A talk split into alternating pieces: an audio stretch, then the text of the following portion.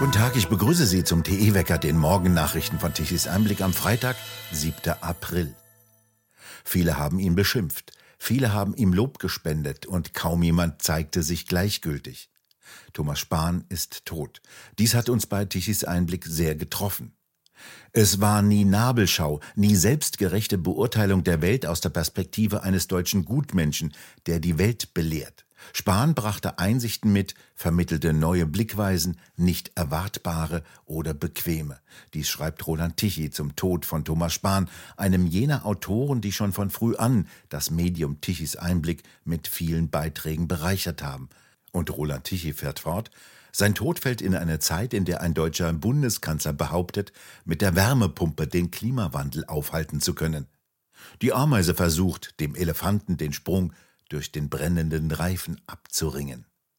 Spahn war intellektuell und streitbar und hat Widerspruch provoziert, so wie es ihn heute immer weniger gibt. Deutlich wurde das unter anderem bei seinem großen Biblikon-Projekt. Was ist wahr, fragte er an der Geschichte, wie sie uns in der Bibel erzählt wird, und was ist Legende?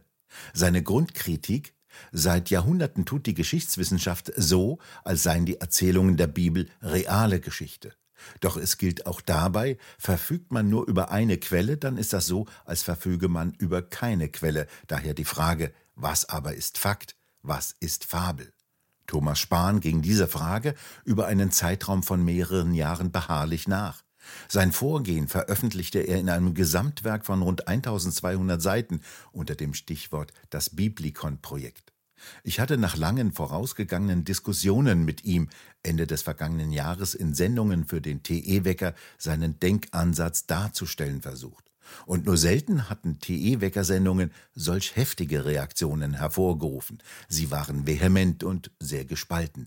Etwa die Hälfte war begeistert über die Betrachtungsweise von Thomas Spahn, die anderen völlig entrüstet. Kalt gelassen haben seine Gedanken nur wenige.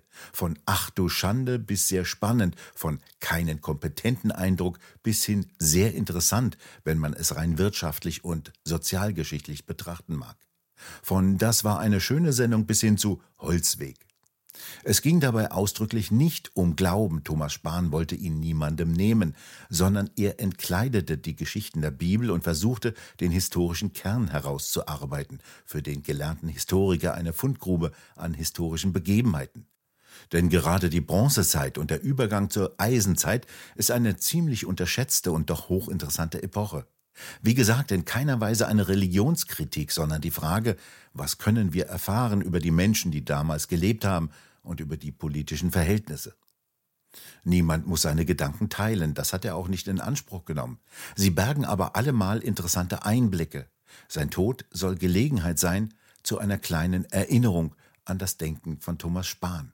Ja, das Problem ist, wenn Sie sich mit äh, alten Bibeltexten auseinandersetzen, dürfen Sie Folgendes nicht machen. Sie dürfen weder äh, die Lutherbibel nehmen, noch dürfen Sie die gängigen in den Kirchen verbreiteten Texte nehmen. Denn die Geschichte der Bibelübersetzung ist ja eine vielschichtige. Das Alte Testament ist ursprünglich übersetzt worden im ägyptischen Alexandria ins Griechische. Und diese Version, diese griechische Version wiederum wurde weiterentwickelt und hat sich dann verselbstständigt und bildete die Grundlage für äh, lateinische und am Ende eben auch für die äh, deutsche Bibelübersetzung von Martin Luther. Das heißt, das ist im Grunde genommen schon weit entfernt vom Originaltext, allein auch deshalb, weil im hebräischen Original Begriffe zu finden sind, mit denen schon die Griechen nichts mehr anzufangen wussten. Und selbstverständlich haben die Griechen auch das, was wir heute als Eigennamen verstehen, in dem Sinne übersetzt, wie sie es klanglich vor Ohren hatten. Das heißt, der Originalname eines, einer biblischen Figur wird ganz anders geklungen haben, als wir ihn heute äh, in Deutschland hier sprechen. Es gibt keinen Josef oder es gibt auch keinen David in dem Sinne. Die sind in dem semitischen Sprachbereich ganz anders ausgesprochen werden, werden sie ja teilweise auch heute noch. Und insofern war für mich wichtig, dass ich so nah wie möglich an die Originale komme. Da ist einerseits die Elberfelder Bibelübersetzung von 1909 die relativ nah am Original, am hebräischen Originaltext sich bewegt, gleichwohl auch unter dem Problem leidet, dass sie manche Begriffe eben schlicht und einfach nicht kennt, weil schon die Griechen sie nicht mehr kennen konnten. Die kamen dann zumeist aus dem, aus dem persischen Sprachbereich. Und neben dieser Elberfelder Übersetzung habe ich mich dann eingelesen in die älteste verfügbare Tora-Schrift, den sogenannten Aleppo-Kodex, der wiederum den großen Vorteil hat, dass er noch keine Vokalisierung hat, beziehungsweise die Vokalisierung, wenn dann erst später draufgesetzt worden sind. Und offensichtlich auch anhand von Funden in Qumran, die um die Zeit Jesu, vor Jesu, dort äh, als hebräische Schriften versteckt worden sind, deutlich macht, dass dieser Aleppo-Kodex recht nah, wenn nicht vielleicht sogar wortgleich am Original ist. Und äh, mit diesen Instrumentarien habe ich mich dann durch die entsprechenden alttestamentarischen Texte gewühlt und bin bei dieser Gelegenheit dann auf zu ganz interessanten Ergebnissen gekommen, habe, äh, wie ich es einmal formuliert hatte, eine Tür geöffnet, bin reingegangen, habe hinter der Tür gesucht, manches gefunden und festgestellt, da sind schon wieder Türen. Und so ging das immer weiter, dass man sich von einem Themenkomplex zum anderen hangelte und im Ergebnis auf diesen dann gegenwärtig rund 1200 Seiten stehen dann doch Dinge, die für mich Erkenntnischarakter haben und die sehr wenig mit den äh, theologischen äh, Bibelinterpretationen zu tun haben. Thomas Spahn, was waren denn das für Herrschaftssysteme, die zu der Zeit galten? Das ist eine gute und spannende Frage. Ägypten war offensichtlich zu diesem Zeitpunkt in einer Vasallenabhängigkeit von Assyrien, hatte aber trotzdem eigene Pharaonen. Ja, also sie als Verbündete zu bezeichnen, würde den Ägyptern vermutlich schon zu, zu viel Ehre zukommen lassen zu dieser Zeit. Das Pharaonenreich befand sich in so einer Art, ja, Satellitenstaat trifft es auch nicht ganz. Also die Abhängigkeit von Assyrien war schon deutlich und das beruhte so auch auf Gegenseitigkeit, weil eben Ägypten als Kornkammer der Region sicherstellte, dass, Assyrer, dass Assyrien nicht verhungern musste. In Jerusalem, Judäa hatten sie eigentlich, ja, wie soll man das am besten beschreiben? Das ist auch offiziell ein König, Malik, das sind aber Stammesfürsten. Ja, und wenn man sich das genau anschaut, kommt man zu dem Ergebnis, dass das eine Mischung gewesen ist aus, aus Klerus und weltlicher Macht in enger Verbindung mit dem Militär, die unter einem Vorsitzenden, der aber von den anderen Mitgliedern auch abhängig war, also auch nicht tun und lassen konnte, was er wollte, diesen Kleinstaat regierten und beherrschten. Was dann eben auch zu einer entscheidenden Rolle wird im Zusammenhang mit den, mit den ich nenne sie mal Befreiungskriegen. Babylon, ähnliche Situation, aber mit einem Herrscher Nebukadnezar als Vater von Nebukadnezar, der aus, vermutlich aus dem militärischen Bereich gekommen ist, sich hochgedient hatte und dann schon so eine Art ja, Autokratie entwickelt hatte. Zu den Medern ähnlich, auch ursprüngliche Stammeskrieger mit, mit einem königlichen Führer. Und in Assyrien, Ninive, einen gottgleichen Herrscher mit einem Status, wie in Ägypten auch der Pharao innehatte, also eine, eine gottgleiche Figur über dem Volk, die aber wiederum zwingend angewiesen war auf das Wohlwollen der zahlreichen Güter, äh, Götter, nicht Güter, Entschuldigung, die Güter auch, äh, aber die wurden dann zusammengeraubt. In dem Zusammenhang eben dann äh, auch eine Politik, in der dieser gottgleiche Herrscher jedes Jahr irgendein Feldzug startete, entweder in, in äh, Richtung untreuer Vasallenvölker oder eben in Gebiete, die sie noch nicht unter Kontrolle hatten, um dort an Reichtum zu kommen, der dann letztendlich die Funktionsfähigkeit des Staats überhaupt erst ermöglichte. Das waren also Raubzüge, gezielte Raubzüge, die gingen mal in die Berge, in die heute kurdischen Berge, mal gingen sie rüber nach Elam, mal gingen sie in Richtung Anatolien oder eben auch an die Mittelmeerküste. Was war denn die wirtschaftliche Basis? Wovon haben die Menschen gelebt und Was haben Sie gearbeitet? Ach, das ist ein sehr vielschichtiges äh, Feld, wie es heute auch schon ist.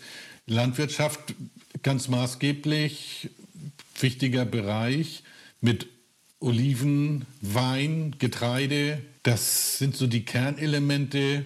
Jerusalem, auch die anderen Gebiete waren, waren alles Weinregionen, die davon auch lebten. Und dann eben auch der Handel, ganz bedeutend äh, in alle Richtungen, runter nach Arabien mit Gold und Düften und was Sie sich vorstellen können.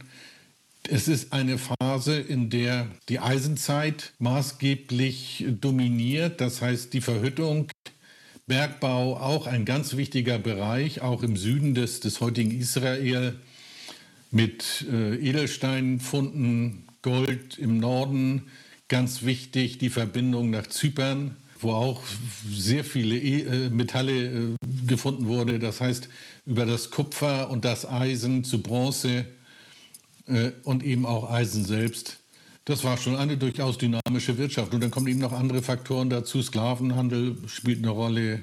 Aber ja, die Leute haben ihr Geld verdient, auch im Handwerksbereich. Ja, also der, der Vater äh, von Jesus soll Tischler gewesen sein. Das ist nun ein paar Jahrhunderte später, aber Tischler gab es eben zu dieser Zeit auch. Der Schiffbau an der Küste Phönizien ganz wichtig. Die die Holzwirtschaft äh, im Libanon ganz bedeutend auch für den Bau von Tempeln. Das war schon ein sehr komplexes Wirtschaftsgeschehen. Kann man sagen, ob das sehr wohlhabende Menschen waren? Das muss man relativ sehen. Sie haben natürlich wie in jeder Gesellschaft eine Oberschicht, die dann auch eigentlich nicht mehr selber arbeitet, sondern von dem lebt, was andere tun. Die ist relativ klein, greift bis in die Militärführung hinein. Sie haben ein gut ausgestattetes Militär, vor allem äh, in Assyrien, Babylon. Das sind Kämpfer gewesen, denen ging das nicht schlecht, sonst hätten sie nicht gut kämpfen können.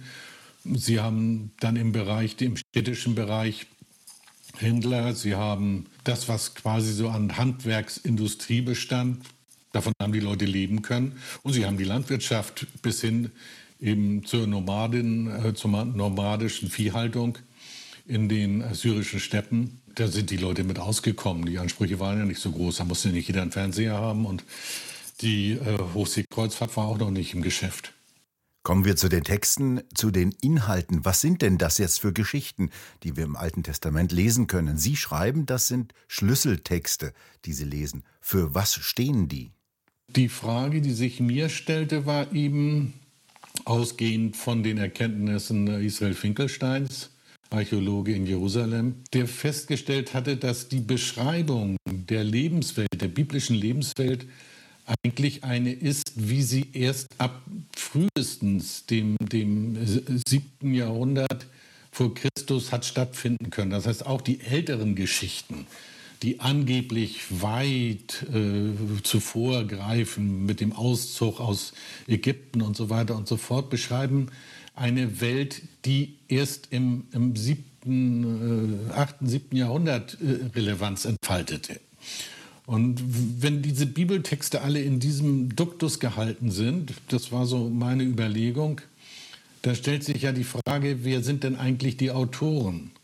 Finkelstein kam dann zu dem, äh, zu dem Ergebnis, dass er sagte, also ein ganz, eine ganz wichtige Figur ist der König, den wir bei uns äh, in Deutschland als Josia bezeichnen. Der findet in der Bibel gar nicht so richtig groß statt. Der hat auch äh, relativ kurze Aktionszeit nur. Aber er ist tatsächlich die Schlüsselfigur. Wenn man sich mit dem beschäftigt, was über ihn zu finden ist, und da gibt es immerhin zwei Bücher, die zumindest eines von dem anderen sich haben inspirieren lassen. Und wie ich später feststellte, dann im Rahmen der Überlegung, gibt es zudem noch dessen Annalen, die sich im Buch Jesaja wiederfinden, dann kommt man plötzlich der Situation näher, wie sich das damals abgespielt hat und was da eine Rolle gespielt hat. Und dabei ist eben eine, eine der maßgeblichen Erkenntnisse gewesen, dass diese angebliche Feindschaft zwischen Juden und Babylon ein absolut historischer äh, Unsinn ist. Ja, ganz im Gegenteil haben sich in dieser äh, Agoniephase der Assyrer eben diese Vasallen zusammengetan, die Babylonier, die Meder und die Judäer, und haben gesagt, okay, wir müssen jetzt dieses, diese Fremdherrschaft wollen wir überwinden. Und in diesem Zusammenhang entstehen dann eben auch diese Verträge, die heute äh, als, als Grundlage der jüdischen Religion gelten, in denen den Judäern mit ihrer Metropole Jerusalem eine Sonderstellung zugeschrieben wird, in, denen, in der sie, sie eine Zukunft bekommen sollen als äh, Schlüsselstadt für die, das Eintreiben der Steuern und sonstige Abgaben. Das heißt, es war eine rein politisch-wirtschaftliche Überlegung, auch in der Führungselite Jerusalems zu sagen, okay, wenn wir das schaffen, gemeinsam mit äh, den Verbündeten in Babylon, die Assyrer loszuwerden, dann haben wir eine glühende Zukunft, eine blühende Zukunft vor uns. Ja, und das wurde vertraglich abgesichert, da wurden die Zusicherungen äh, gegenseitig gegeben. Und wenn Sie dann in die Nachfolge gehen, in die nächsten Jahre, bis dann äh, Jerusalem 586 zerstört worden ist, werden Sie immer wieder feststellen, dass die Babylonier, also die Vertreter Babylons, der Yahweh Sebaut, das ist der oberste Feldherr der Babylonier, dass diese Leute versuchen, die Judäer wieder an sich zu binden. Die sind, das ist eine sehr komplexe Geschichte. Die sind zwischenzeitlich zu den Ägyptern abgewandert aufgrund der Situation. Und die, und, äh, die Vertreter äh, Babylons versuchen immer wieder darauf hinzuweisen, Leute, erinnert euch an die Verträge, die wir abgeschlossen haben, die wir mit euren Vätern abgeschlossen haben, äh, dann haben wir keine Probleme, dann läuft alles prima. Äh, hat nicht funktioniert, weil in Jerusalem selber dann eine Elite das Sagen hatte, die auch nicht jüdisch, glaubensjüdisch gewesen ist. Auch das muss man einfach mal so feststellen. Erkennen kann man, dass die damals Agierenden den Menschen der Gegenwart in keiner Weise nachstanden, schreiben sie irgendwo. Sie waren nicht weniger intelligent, sie waren nicht weniger zielgerichtet, sie waren nicht weniger organisiert, sie waren auch nicht weniger egoistisch und sie haben mit der Bibel etwas geschaffen, was nach ihnen zahllose Politiker und Philosophen vergeblich versucht haben. Thomas Spahn, welche Bilanz kann man denn ziehen aus all diesen Geschichten? Ja, die Bilanz, die Sie ziehen können, ist eigentlich diejenige, dass die Menschheit in Gänze zumeist nicht befähigt ist, aus sich selbst heraus Vernunft walten zu lassen und sich vernünftig zu verhalten, sondern im Sinne ihrer sozialen Interaktion, und wir sind nun mal Herdentiere, da führt kein Weg dran vorbei, äh, Regeln braucht, um sich nicht gegenseitig zu zerfleischen. Das ist eigentlich das, um was es im Kern geht. All diese religiösen Bücher, auch, auch diese religiösen äh, Riten vom Monotheismus, auch, äh, auch, auch in äh, Lateinamerika oder in Amerika selber, äh, bei den Schamanenvölkern, das sind alles Instrumente, die sollen eine Gesellschaftsordnung sichern. Es geht, Religion ist eigentlich ein, ein Instrument, um menschliches Zusammenleben zu organisieren. Und was passiert, wenn sie in dieser Funktion versagt, was sie in Deutschland gegenwärtig mit Vehemenz tut? Das erleben wir ja dann, nicht? Dann äh, werden Ersatzreligionen aufgebaut. Ob das dann eben Klimagötter sind oder irgendwas anderes. Da sind die Menschen sehr erfinderisch. Gerade bei dieser Klimageschichte sehen Sie eben auch, dass dieser totalitäre Anspruch ganz, ganz entscheidend ist. Die von manchen gefeierten Klimakleber sind Diktatoren. Das sind keine Leute, die die Demokratie in irgendeiner Form fordern. Und geschichtlich, wie gesagt, Savonarola mit seinen Kinderhorden, äh, wunderschönes Beispiel. Ja? Savonarola äh, endete am, äh, zum Schluss am Scheiterhaufen. Mal gucken, wo unsere neuen Prediger landen. Soweit also eine Zusammenfassung des Gespräches mit Tichys Einblick-Autor Thomas Spahn das wir Ende des vergangenen Jahres mit ihm geführt haben. Und eine kleine Erinnerung an einen großen Freund und Denker, der allzu plötzlich von uns gegangen ist. Und wir hatten noch so viele Gesprächsthemen auf unserer Themenliste. Wir bedanken uns fürs Zuhören. Schön wäre es, wenn Sie uns weiterempfehlen. Weitere aktuelle Nachrichten lesen Sie regelmäßig auf der Webseite tichiseinblick.de und wir hören uns morgen wieder, wenn Sie mögen.